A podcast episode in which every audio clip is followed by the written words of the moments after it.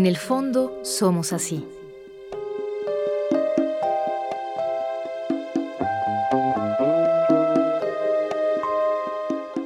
Una producción del Fondo Nacional para la Cultura y las Artes y Radio Educación. Que nos lleva al fondo de la expresión artística en voz de sus creadores.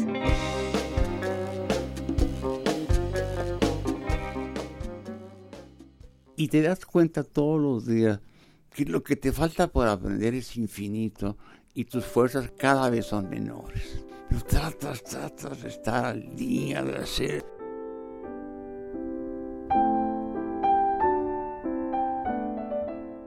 Emanuel Carballo, escritor, crítico literario, editor. Premio Nacional de Ciencias y Artes en Lingüística y Literatura 2006.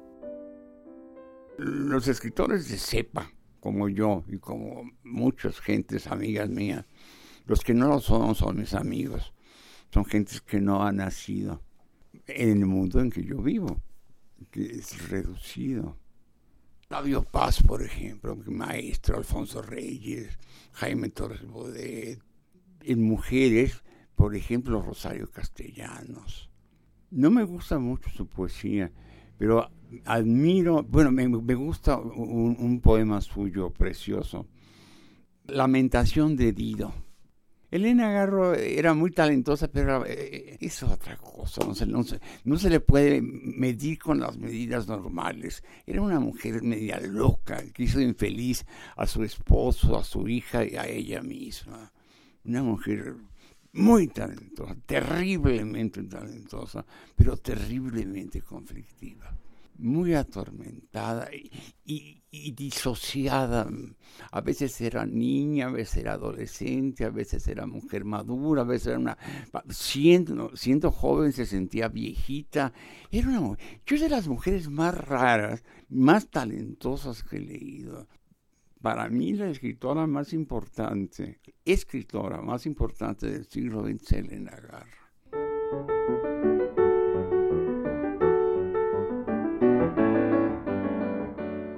La literatura en sus múltiples formas y géneros ha habitado la vida y obra de Emanuel Carballo. Historiador, investigador y maestro, es reconocido ampliamente por su trabajo como crítico literario. Busca en sus recuerdos esos orígenes. Me acuerdo que una tarde, después de comer, salíamos a la ventana, una de unas ventanas que iban casi del techo al piso, con sus puertas de madera y luego la herrería abrimos la ventana, había un pollito, no estaba sentada, yo estaba parado y estábamos más o menos a la misma altura, tendría unos 6, 7 años. Enfrente se abrió una ventana exactamente igual que la nuestra, iguales personajes que la nuestra, la mamá de un niño y el niño de la familia Ponce, que eran mis amigos. Yo me quedé viendo al chico este como si no lo conociera y lo conocía. Jugábamos juntos. Y me le quedo viendo y digo, Paco, qué feo eres. Te pareces a tu mamá. Y entonces se cerraron las ventanas de enfrente y la de mi casa. Y nos quedamos consternados, mamá yo. No se enojó conmigo. Me celebraba, eh, pues no chistes, mis puntadas. Ahora, ahí nació mi vocación de crítico literario. No inventas, reproduces lo que la realidad te da, lo que la obra literaria te da. No lo haces por conveniencia personal, ni de un grupo, ni de un género, sino simplemente el punto de vista tuyo apoyado en hechos. Y con Paco, sí, efectivamente era muy feo y su mamá igualmente era muy fea.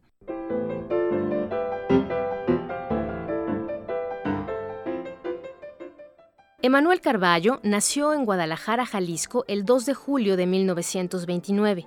Todo aparentemente estaba dispuesto para una vida cómoda y sin tropiezos. Yo pertenezco, por padre y madre, a la clase media alta. Mi padre español llegó a México a los 30, 30 y tantos años y murió pronto, me quedé solo con mamá.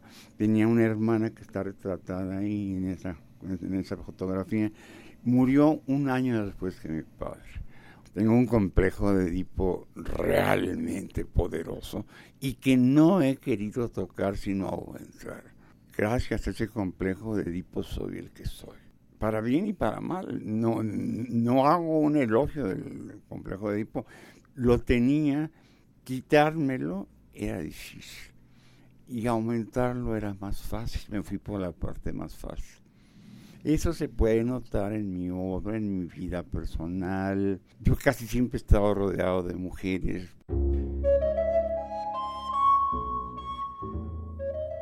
El mejor refugio, la compañía más cercana, estimulante y fiel de Emanuel Carballo, ha sido y es la literatura. Lector infatigable, concienzudo analista y estudioso de la literatura mexicana e hispanoamericana, especialmente del siglo XX sus inicios como escritor no fueron muy precisos. Empecé como casi todos los escritores por la poesía. Publiqué, mi primer libro es un libro de poemas, Amor se llama, que salió en 52, en una plaquetita, como se usaba para empezar. Se editó en Guadalajara. La leí y esa, yo era muy crítico, sabía decir, como lo que te contaba de Paco, sabía decir las cosas sobre los demás, pero también sobre mí mismo. Me di cuenta que yo iba a hacer poemas, pero no iban a ser grandes poemas. ¿Qué se hace en esos casos? Leer poesía espléndida y gozarla. Y no molestar a los pobres lectores con poemas que no pasan del seis y medio, siete, pensando en las calificaciones escolares.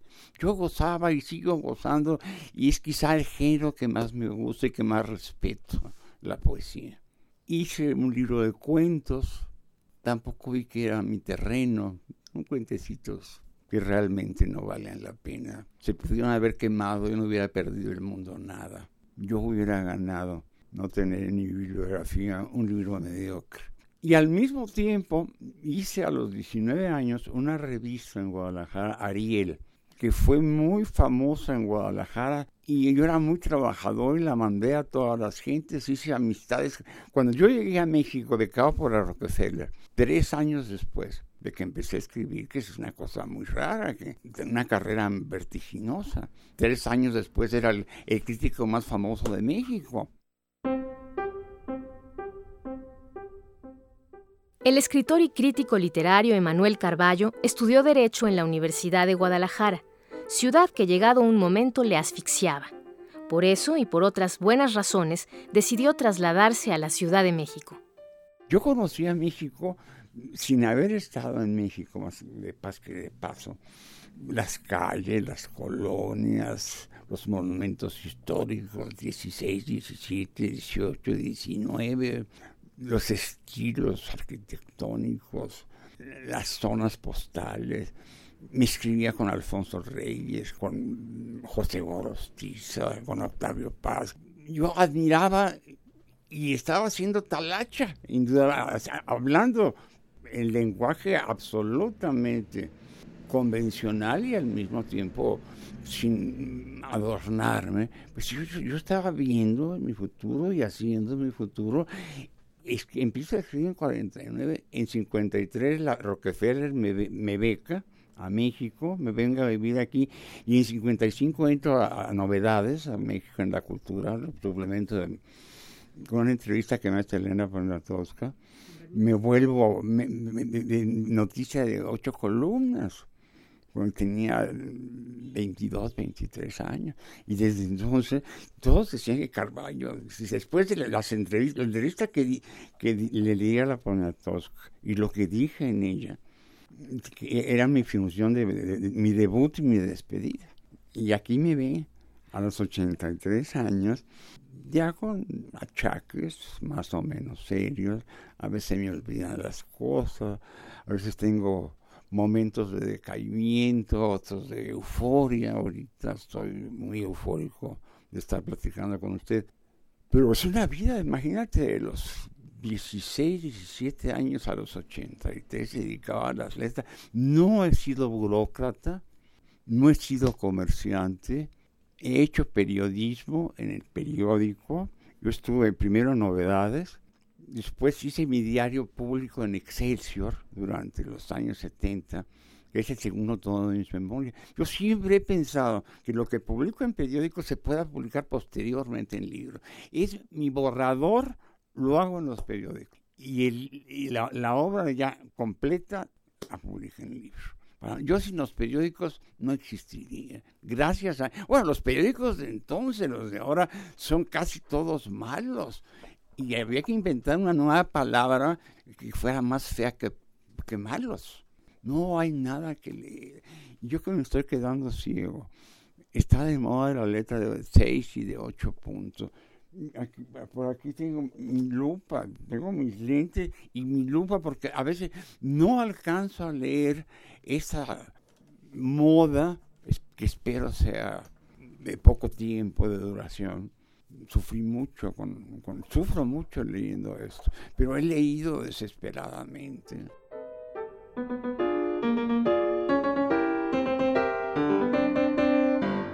La minuciosidad con la que Carballo se ha relacionado con la literatura y los libros le ha permitido crear los argumentos indispensables para elaborar su crítica literaria, valorar las cualidades narrativas de una obra. Una figura molesta pero necesaria, como él mismo se ha definido. El crítico tiene que probar que sus juicios son correctos, a la vez que decir lo que piensa con toda libertad, sin eufemismos, en voz alta y con toda la boca, ha dicho. La crítica, bien hecha, bien pensada, tiene que ver con la pedagogía, pero al mismo tiempo con el arte.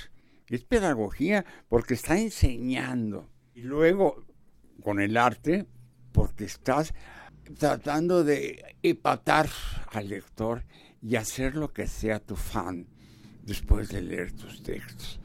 Que no pierda el tiempo y si es posible para los jóvenes escritores, y para los lectores que aprendan algo de lo que escribo. Yo soy un buen cronista, un buen crítico, un buen lector. Y una cosa que es muy interesante decirla, que yo a veces tiendo la pedantería y me choca profundamente.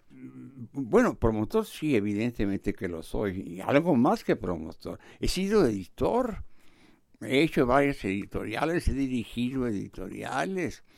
Me ha tocado ser el modisto de la literatura mexicana. Ya, ya no es una palabra chocante, modisto.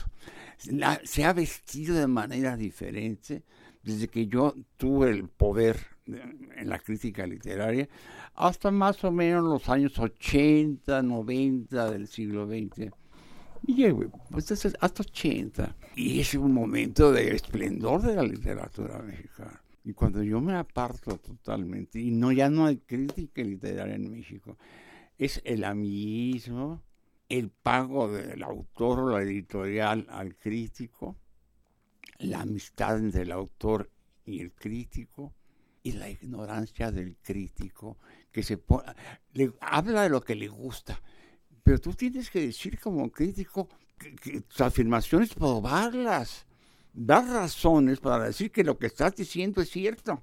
No porque se me antoja decir esto es cierto, tengo que probar. Yo siempre pruebo lo que, lo, que digo o no lo escribo. Lo que te he dicho, elogiando a varias gentes, lo he escrito muchas veces, después se lo puedo decir. Y además que hablo bien de Rulfo, Arrola, que yo los descubrí yo, los lancé a la circulación, a Carlos Fuentes, y, a, toda, mi generación. Yo fui, el promotor de la literatura, el gran promotor de la literatura mexicana.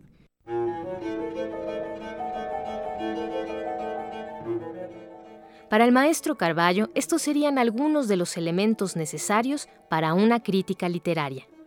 La cultura. Hay que conocer estos griegos y latinos. Tienes que con el, siglo XVIII, la Revolución Francesa para acá. En México, haberse leído el deslinde de Alfonso Reyes, los tres puntos de exegética literaria, haber leído Octavio Paz, a Jaime Torres Bodet, y en el siglo XIX a muchas otras gentes, conocer la literatura española, la crítica española, Hispanoamérica, una gente que escribe y no conoce a Borges, pues tiene grandes defectos mentales. Hay ciertas cosas que no han empezado a funcionar porque no conocen un escritor tan extraordinario como Borges. Hay que ser sumamente exigentes, pero empezando con uno mismo, no perdonándose a sí mismo sus errores. Hacer un texto, el más pequeño texto, volver a hacerlo y volver a hacerlo y volver a hacerlo. Emanuel Carballo ha recibido y continúa recibiendo merecidos premios en México e Iberoamérica. En 2006 se le reconoció con el Premio Nacional de Ciencias y Artes en Lingüística y Literatura cuando yo era jovencito, pensaba, si yo algún día hiciera algo que me hiciera acreedor al premio, al premio Nacional de Literatura, ¿cómo me sentiría? Decía, gozoso, con una satisfacción de las más grandes de mi vida.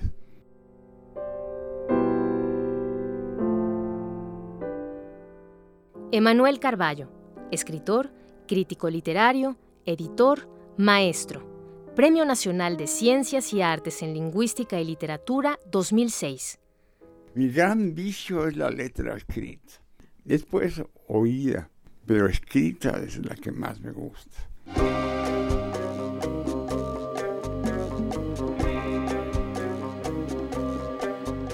En el fondo somos así.